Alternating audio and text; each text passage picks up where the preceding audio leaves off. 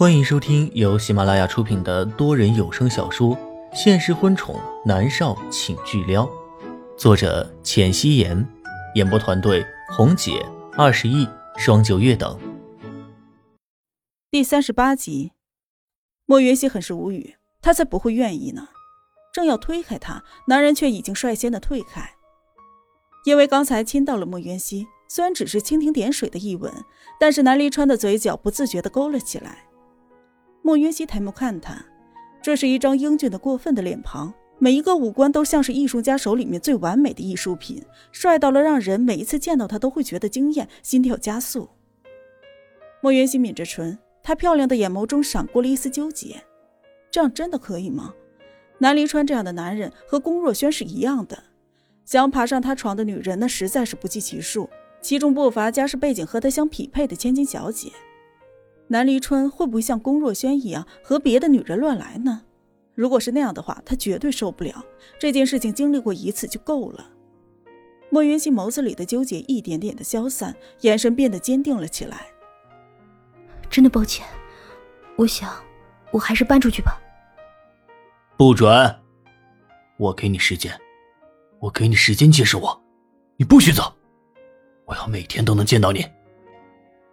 南立川放在他后脑勺的大掌微微一用力，将莫渊熙的脸按在了自己的胸膛上。莫渊熙很无奈，如果南立川真的要他，他是跑不掉的。莫渊熙伸出了手，抓住他的衣角。呼吸间都能闻到他身上淡淡的薄荷味儿，那是他专属的气息。好，我不走，但你要给我时间。乖女孩。南立川眸子里面的紧张消散开来，莫渊熙推开他。我真的要饿死了，能不能让我先吃饭？南离川自上而下的看着他，嘴角勾着浅笑道：“好，然后看星星，看月亮。”从诗词歌赋聊到人生哲学，莫渊熙摇摇头：“我明天还要拍戏。”不行，是你说的，要看星星看月亮。男人霸道的手捏着她雪白的下巴，莫云熙真的是败给他了，这完完全全就是跟龚若轩不一样的男人，霸道的他都要疯了。那餐后让我回房洗个澡、卸个妆，总可以了吧？看在你低声下气恳求我的份上，好啊。南临川得意的扬眉，莫云熙都想一巴掌拍死他。算了，懒得跟他扯了。南立川将椅子拉了过来，在莫云熙的身边坐下。他看着盘子里的牛排，在期待的看着正在大快朵颐的莫云熙，伸手扯了一下领口，说：“喂我。”莫云熙诧异的转过头去看他，只见男人英俊的脸上都是期待之色。恍然间，莫云熙觉得他脸上的神色和下午舒雨看自己的时候那是如出一辙的。莫云熙回过了神儿，自顾自的吃着牛排。不要，你又不是小孩子，我干嘛要喂你啊？我还没结婚，怎么不是孩子？没结婚的都是孩子。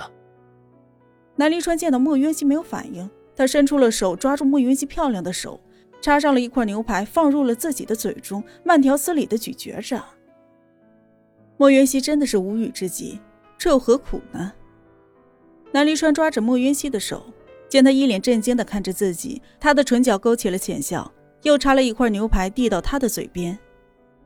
哼，你也吃啊？莫云熙已经呆若木鸡，听着他的指令，张开了嘴，咬下了叉子上的牛排。他们已经好到这种程度了吗？可以相互喂食了？恍惚之间。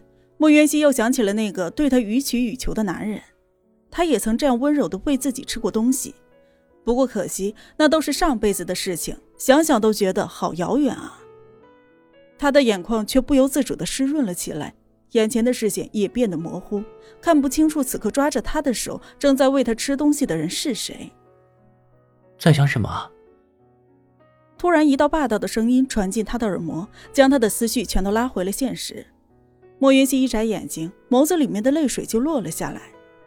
南离川看到她漂亮的眼睛里竟然突然流出了泪水，他有一些慌乱的伸出手覆上她的脸，她的脸有一些凉。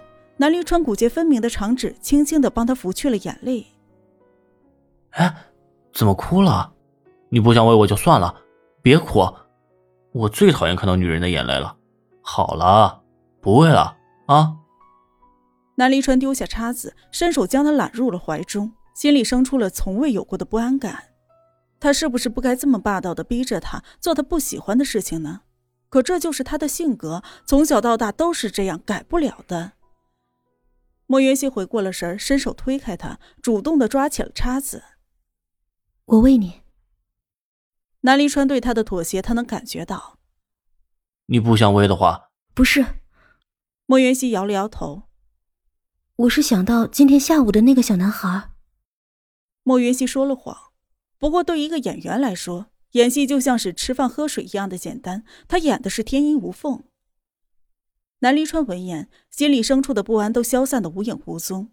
他挑挑眉说道：“让你喂我吃东西，也不是特别过分的事情。”莫云熙看出了他的不安，轻笑了一声：“不过分。”南离川也勾唇笑了。哦，对了，你说那个小男孩怎么了？南离川吃着他主动喂的牛排，心满意足。我觉得他很可怜，看着他总是莫名的有些心疼的感觉。莫元熙认真的说道：“他都不知道为什么会产生这种感情。”南离川一把抓住他的手，霸道的说道：“不许心疼他。”为什么？莫元熙不明所以。你的心那么小，是留着喜欢我的。哪里还容得下别人？南离川看着他，俊脸上都是霸道。莫云熙无语，这男人已经霸道出了一定境界了，真的已经没有心思和他再扯下去。莫云熙就专注着吃着他的食物。两人一起分食完了餐桌上的菜品，餐后，莫云熙便回到了房间洗澡卸妆。南离川让林芳把桌子收了，他也回房间洗了个澡。等莫云熙再返回来的时候。看到刚才摆着餐桌的地方，已经摆放着一张浅灰色的柔软沙发，沙发的旁边放着一个天台望远镜，男人正在镜头前观看着。莫云熙穿着白色的浴袍，随手的拢了一下耳畔的碎发，不经意间的动作，那都是显得魅惑无比。好在南离川没有看到，看见了他非要扑上来不可。莫云熙走到男人的身边，他这才发现他也换了一身衣服，穿着浅灰色的睡袍。身上还传来沐浴露的淡淡香气，而他的发丝还在滴着水。莫云熙在柔软的沙发上坐下，随手将其中一个抱枕抱在了怀里，仰天看着天空中仅有的几颗星星。